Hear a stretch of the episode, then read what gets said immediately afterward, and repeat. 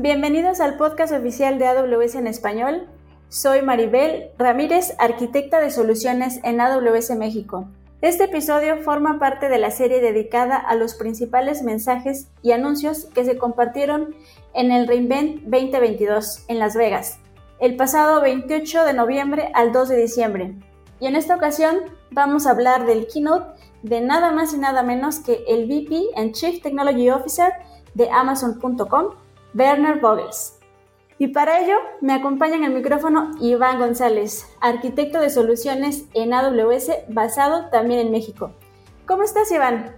Hola, Maribel. Me encuentro muy bien y encantado de conversar contigo y que sea en una emisión más del podcast de AWS en español con todos nuestros podescuchas que nos acompañan. ¿Y tú qué tal, Maribel? Me imagino que muy emocionada por todo lo que se ha compartido y anunciado en este Reinvent 2022 para los clientes y usuarios de AWS. Claro que sí, muchísimas cosas súper interesantes para nuestros clientes que siempre están buscando lo último en tecnología, cómo innovar, cómo optimizar, cómo encontrar y adoptar estas tendencias tecnológicas que nos vuelan la cabeza y que contribuyen a que los clientes puedan lograr sus objetivos de negocio. Empecemos. ¿Qué te pareció la entrada? ¿La recuerdas? Sin duda, Maribel. Werner dijo al principio, yo veo que el mundo es asíncrono. Y a continuación, un peculiar personaje le invita muy el estilo Matrix a ver un hipotético mundo síncrono, un mundo en el que reina pues básicamente lo síncrono en todo el orden de las cosas. Y bueno, eh, ¿cómo te imaginas tú este mundo, Maribel? ¿Cómo sería un mundo así, un mundo síncrono? Creo que sería lento, no existiría el mundo como lo conocemos. Solo una cosa tendría lugar a la vez y hasta que esa cosa no se concluya, no podría ocurrir la siguiente. De hecho, me encantó el ejemplo que puso de las aves, las murmuraciones. Ya sabes, cuando las ves volando juntas y hacen esos movimientos en el aire, todos moviéndose en armonía, haciendo formas en el cielo. Pareciera, dice, que hay un orquestador o una unidad central que las controla. Pero no es así. Ese ejemplo es la perfecta analogía de cómo es un sistema asíncrono. Cada avecita o cada pajarito es una unidad independiente que tiene autonomía y decide localmente. Claro que seguramente tomará aspectos como dirección, velocidad, movimiento, entre otras cosas, pero las aves no dejan de moverse. Si algo le sucede a alguna, eh, no chocan entre ellas y si queremos construir buenos sistemas, creo que tenemos que ver al mundo real. ¿No lo crees? Claro, y ese es desde mi punto de vista el hilo conductor de la charla de Werner, la realidad o el mundo real y nuestros diseños que la toman en cuenta. Desde luego hay trillones de cosas sucediendo a la vez, vivimos en un mundo que no es determinista, y esto te lleva de cierta forma a pensar sobre lo asíncrono, y es que no importa lo que suceda, se tiene que continuar bajo cualquier circunstancia como lo hemos hecho nosotros inclusive como especie. Si observamos a la historia de, lo humano, todo lo que hemos tenido que pasar para llegar a este punto, inclusive hoy, como nosotros grabando este podcast. Y bueno, vaya que Werner Vogels definitivamente mueve ideas e inspira en sus presentaciones. ¿No lo crees, Maribel? Claro que sí, sin duda. Bueno, rápidamente y entrados ya en materia, eh, hace referencia a los principios de diseño de S3, nuestro servicio de almacenamiento Dentro de estos principios de diseño con los que fue construido, uno de ellos precisamente es la asincronía. Tenemos que asegurarnos que el sistema va a progresar bajo cualquier circunstancia. No importa lo que tengamos que aprender, no importa si algo no está funcionando, no importa si le estamos integrando una nueva funcionalidad al servicio, este tiene que seguir operando. Sí, y también Werner mencionó la importancia de la concurrencia controlada, el paralelismo controlado, y a continuación, en esta presentación, derivado de este concepto de asincronía, nos habla del potencial de las arquitecturas basadas en eventos. Eh, y bueno, muy a propósito, develando una de las incógnitas de este año, Werner se presentó en el escenario de este keynote con una playera de AWS Lambda. La verdad es que no podía dejar de mencionarlo. Para ejemplificar los estilos de arquitectura, Werner nos mostró el ejemplo de un carrito de compras que sería asíncrono, donde eh, una tarea se tiene que procesar completamente para eh, lograr pasar a la siguiente. Es decir, tienes por ejemplo que completar todo lo que lleva a cabo el servicio de orden para poder pasar al servicio de pago. Y esperar a que se procese el pago para que tu orden quede registrada, lo cual, como observamos, esto nos lleva a sistemas sumamente acoplados. Ahora bien, en una arquitectura basada en eventos, donde tienes dicho carrito que se comunica en este caso con un broker de eventos, se puede interactuar con los distintos servicios sin que las tareas sean secuenciadas. Esto permite desacoplar tu sistema, que evolucione y que escale. Claro, ahora tienes menos dependencias y si por alguna razón un solo servicio no funciona, los demás siguen operando. Por lo tanto, tienes aislamiento en los fallos y es más fácil crecer este sistema podrás agregar nuevas funcionalidades sin afectar a los demás servicios. Y a estas arquitecturas él las llama arquitecturas que pueden evolucionar. Por ejemplo, como el mismo Amazon S3, empezó con 8 microservicios y ahora tiene más de 235. ¿Cómo ves? Eh, sí, Maribel. Werner explicó que el equipo de ingeniería de Amazon S3 tenía una idea clara de lo que hacían en 2006. Al descomponer en pequeños bloques de construcción, eh, bien entendidos en sus responsabilidades, y que estos bloques fueron y son los fundamentos para construir sistemas basados en eventos asíncronos y desacoplados. Sí, y lo mismo ocurrió con Amazon.com, el sistema de retail. Empezaron con un monolito, pero se dieron cuenta que no podían crecerlo más. Tuvieron que evolucionar al sistema tuvieron que mirar arquitecturas orientadas a servicios y ahora corre en muchísimos microservicios, en una infraestructura compartida. Y aquí nos comentó eh, un documento muy interesante, es un paper que se llama El Manifiesto de la Computación Distribuida. Un documento escrito en 1996, imagínate, desde qué momento, dado los retos a los que se enfrentaban, empezaron a construir esta visión de arquitecturas e inventaron el futuro. Está muy interesante el documento, ojalá puedan echarle un ojo a nuestros escuchas. Les dejamos el link en la sección de recursos del podcast. Claro, e invitamos a los podescuchas a consultarlo, ya que aunque fue escrito en esa época inicial de Amazon.com, eh, se sentirán identificados con muchas de las decisiones expresadas ahí, porque estamos seguros que aún existen muchos sistemas monolíticos legados allá afuera con cierta deuda técnica. Sí, seguramente.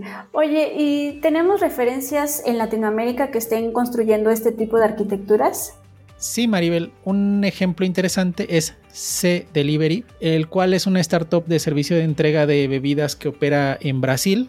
Y bueno, C Delivery es una subsidiaria del productor internacional de bebidas App InBev. Y es que desde la primera iteración de su arquitectura en este caso una arquitectura serverless, el pequeño equipo de ingeniería de la compañía utilizó una combinación de AWS Lambda, servicio serverless eh, por excelencia, que se puede utilizar de forma asíncrona, eh, junto con Amazon API Gateway, un servicio eh, de API seguro completamente administrado, lo cual les permitió iterar rápidamente y mantener el crecimiento.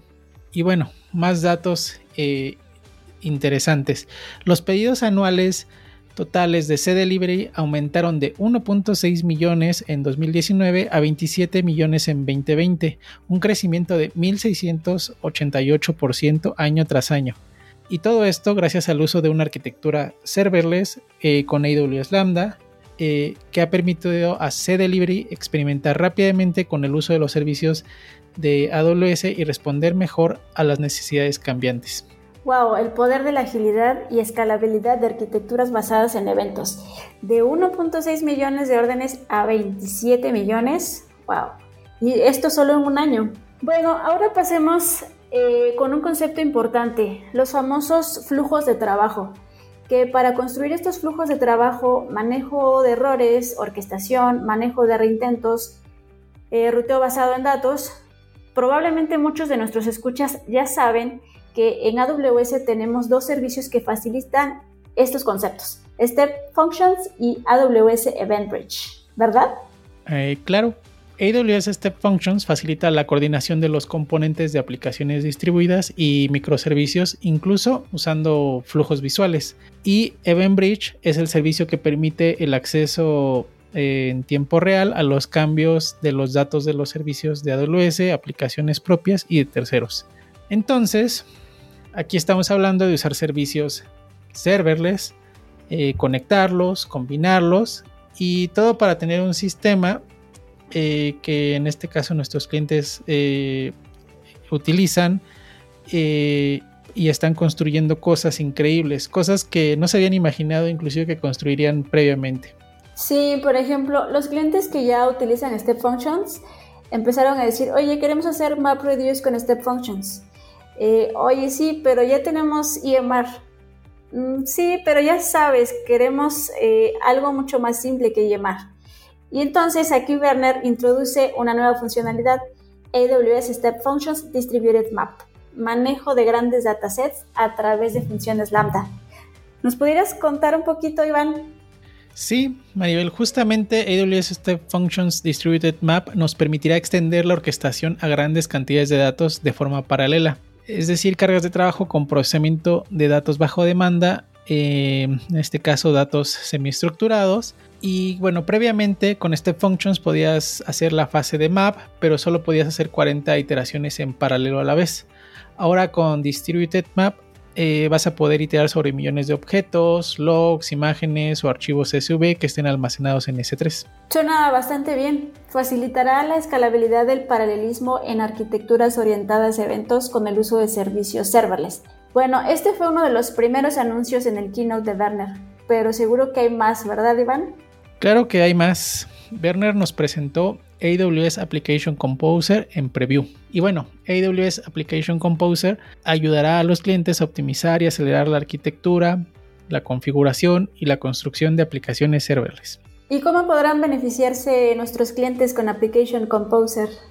Bueno, entre los beneficios eh, que encontramos para los clientes en, eh, que utilizarán AWS Application Composer podemos mencionar brevemente que facilita componer visualmente aplicaciones serverless utilizando los servicios de AWS con poco esfuerzo. Además, eh, permite a los clientes generar rápidamente infraestructura como código lista para implementar que siga las mejores prácticas y por supuesto mantener un modelo de la arquitectura que simplificando la construcción y la colaboración entre equipos. Súper bien. Bueno, de ahí avanzamos con el siguiente anuncio, igual en preview, de Amazon Code Catalyst, ¿cierto? ¿Cómo simplificamos lo complejo? Code Catalyst es un servicio que está pensado para construir y entregar más rápido en AWS, un servicio de desarrollo de software unificado. Code Catalyst está completamente administrado por AWS, por lo que los clientes pueden centrarse en el desarrollo. Ahora bien, me adelanto a la pregunta, ¿y qué beneficios hay para los clientes? seguramente lo preguntarán. Entre los beneficios para los clientes encontramos el lanzar nuevos proyectos en minutos usando blueprints con prácticamente todo lo que se necesita, desde el código fuente hasta la configuración del servicio. Crear rápidamente entornos de desarrollo personales basados en la nube de AWS que estén completamente configurados para sus proyectos y trabajar con los IDEs más populares Además podrán definir fácilmente los pipelines de integración y entrega continua y ejecutarlas automáticamente en entornos de cómputo gestionados y escalables. Por si fuera poco, podrán colaborar de manera eficiente con feeds de actividad integrados, notificaciones en tiempo real y recursos compartidos de desarrollo. O sea que vamos a poder diseñar nuestras aplicaciones serverless más rápido. Bueno, para todos aquellos que no saben cómo empezar con arquitectura serverless, este será un gran inicio sin duda. Eh, luego, ¿con qué otro anuncio nos deleitó Werner Iván? Bueno, este keynote sin duda estuvo lleno de anuncios y el siguiente que podemos mencionar es Amazon Event Bridge Pipes. Ah, sí, aquí nos puso el ejemplo de cómo Unix hacía esta composición, ¿recuerdas? Para procesar un archivo de texto, por ejemplo, y le pones eh, pipa grep, eh, pipa sort o pipa lo que tú querías y le vas pegando los componentes. Así es, el poder de la composición, de poder conectar pipes o tuberías o pipas, como le diríamos en español. Ese es el poder de la composición. Súper bien, entonces aquí anuncia Amazon Event Bridge Pipes, No More Glue Code. Eh, esto nos ayudará a crear integraciones punto a punto entre fuentes y destinos e incluirá pasos opcionales para filtrado, transformación y enriquecimiento. Y a todo esto, Maribel, no hemos hablado aún de los clientes invitados a hablar de sus experiencias. Y algunos de los clientes que estuvieron fueron Epic Games, con Nathan Thomas, vicepresidente de Unreal Engine, y por parte de Trustpilot estuvo Angela Timothy, directora de ingeniería. Sí, y Angela Timofte, la directora de ingeniería, justamente nos contó de cómo transicionaron de un sistema monolito a medida que fueron creciendo. Eh, empezaron a tener eh, malas experiencias con sus desarrolladores, bugs en su sistema y finalmente que no tuvieran la disponibilidad de su sistema. Entonces tuvieron que evolucionar a una arquitectura basada en eventos. Sí, claro. Por otro lado, la presentación del cliente Epic Games, entregada por Nathan Thomas, vicepresidente de Unreal Engine, eh, nos mostró eh, la tecnología eh, de AWS que está detrás de su Unreal Engine. La verdad fue bastante interesante cómo ver cómo conjuntaban los servicios de EC2, EFS, Amazon S3, AWS Lambda IKS y DynamoDB, entre otros. Y bueno, con esto logran su enfoque de fotorrealismo y motores cinematográficos. La verdad, muy impresionante. Sí, también eh, su aplicación Reality Scan, en la que puedes tomar imágenes del mundo real y convertirlos en modelos 3D, utilizan los servicios de AWS en su backend y esa imagen luego la puedes compartir en otra plataforma colaborativa. Eh, detrás de todo esto, ¿recuerdas qué servicios de AWS utilizaba? Sí, eh, Maribel, de hecho fue muy interesante eh, que para lograr todo esto utilizan Amazon RDS eh, para Postgres SQL, Elastic Cache, Amazon API Gateway y bueno, para la entrega final del contenido, Amazon CloudFront. Bastante interesante. Sí, sin duda, Iván. Además mencionó muchas otras cosas que están haciendo bien interesantes sobre Unreal Engine. Además de los juegos, aplicaciones del mundo real como las simulaciones de vuelos. Y todas estas innovaciones en combinación con Real Engine abre la posibilidad de un sinfín de aplicaciones, ¿no lo crees? Sí, hay todo un futuro alrededor del 3D real time. Por eso eh, invitamos a nuestros podescuchas, ya que estoy seguro que todo esto será posible con innovadores eh, como ellos. Un buen punto de partida puede ser AWS Ambit Scenario Designer, que es un conjunto de herramientas para optimizar la creación de contenidos 3D a escala para simulaciones ya sea robóticas o de vehículos autónomos o alguna otra aplicación casi en tiempo real. Sí, y estos están disponibles en GitHub para que puedas construir estos contenidos 3D en unos cuantos clics. Por supuesto, si puedes generar distintos escenarios y colocar diferentes obstáculos en estos escenarios, la verdad es que hay bastantes posibilidades. ¿Qué más podrían hacer nuestros clientes, Maribel? Sí, Iván, dejemos esto a la imaginación de la audiencia. Eh, luego Werner nos empezó a contar más sobre esta temática que tenemos que ver el mundo real para construir nuestros sistemas. Y un aspecto importante es que vivimos en un mundo multidimensional y como varias industrias eh, ya lo están implementando, eh, están captando estas dimensiones para llevarlas al mundo digital. Aquí hace referencia a una frase que corre en el ADN de Amazon y es experimenta, mide y aprende.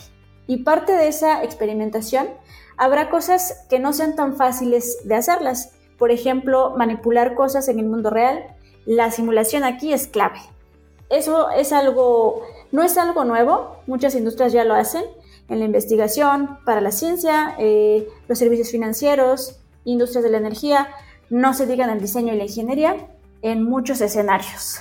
Sí, es algo que nos contaba el mismo Werner, se viene haciendo desde los romanos, imagínate, eh, con, también con Leonardo da Vinci y todavía más en la era digital eh, con John von Neumann y también con Stanislaw Ulam, estos matemáticos que fueron pioneros en la simulación en el mundo digital usaron modelos matemáticos para entender el comportamiento de los neutrones. Sí, definitivamente la simulación nos permite sobrepasar las limitaciones físicas, más allá de los riesgos de probar en escenarios reales y finalmente manipular el tiempo. Algo que habría que esperar años para ver un resultado, podemos simularlo en horas. Sí, increíble la verdad. Y otro tipo de simulación es la simulación espacial. Y esta simulación espacial es hablando del espacio que ocupamos aquí. Porque claro, puede usarse el término espacial para referirnos fuera de nuestro planeta. Pero aquí nos referimos a este planeta. Por ejemplo, para los vehículos autónomos. Ya que no es suficiente un mapa de dos dimensiones y tienes que tomar como otros aspectos a las personas, otros vehículos, animales en la calle, etc. Es así que los vehículos autónomos necesitan esta inteligencia espacial y requieren de la fusión de sensores, cámaras y modelos de machine learning para poder construir este espacio 360, eh, porque en realidad pues nos gustaría visualizar todo, ver todo. Sí, claro. Y otra aplicación muy importante de la simulación es lo que están haciendo con la iniciativa Now Go Build y Terraformation, una compañía dedicada a restaurar los bosques, donde quieren plantar un trillón de árboles en todo el mundo. Entonces, ¿cómo la simulación puede ayudar a estos proyectos de reforestación? Ah, bueno, es una muy buena pregunta.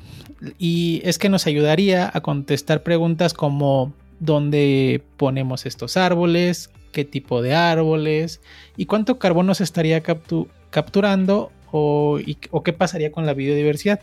Sí, definitivamente hay muchas cosas que podemos construir de cara al futuro, enfrentando los retos por los que estamos pasando, abordar problemas que incluso eh, siguen sin resolverse, pensar en la computación cuántica para estos problemas, pero bueno, este puede ser para otro episodio.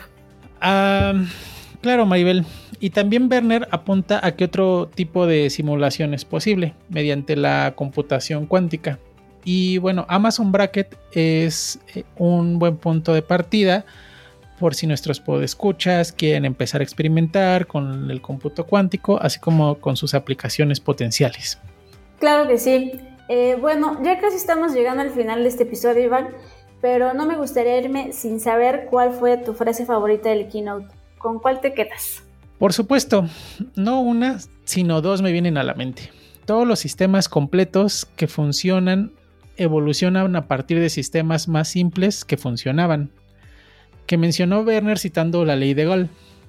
Y una muy breve pero contundente frase, evolucionar o morir. Y bueno, no quiero dejar de invitar a los podescuchas a ver el keynote de Werner, ya que casi estamos cerrando, así como a escuchar la serie de podcasts dedicados a estos keynotes y demás anuncios del Reinvent 2022. Y bueno, Maribel, no me resta más que decirte hasta luego a ti y a los podescuchas y gracias por la invitación. Nos escuchamos en otra ocasión.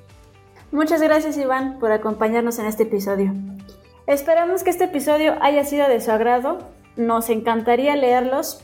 Pueden escribirnos a la dirección AWS Podcast en español amazon.com soy Maribel y me acompañó Iván González y como nos gusta decir en AWS, sigamos construyendo.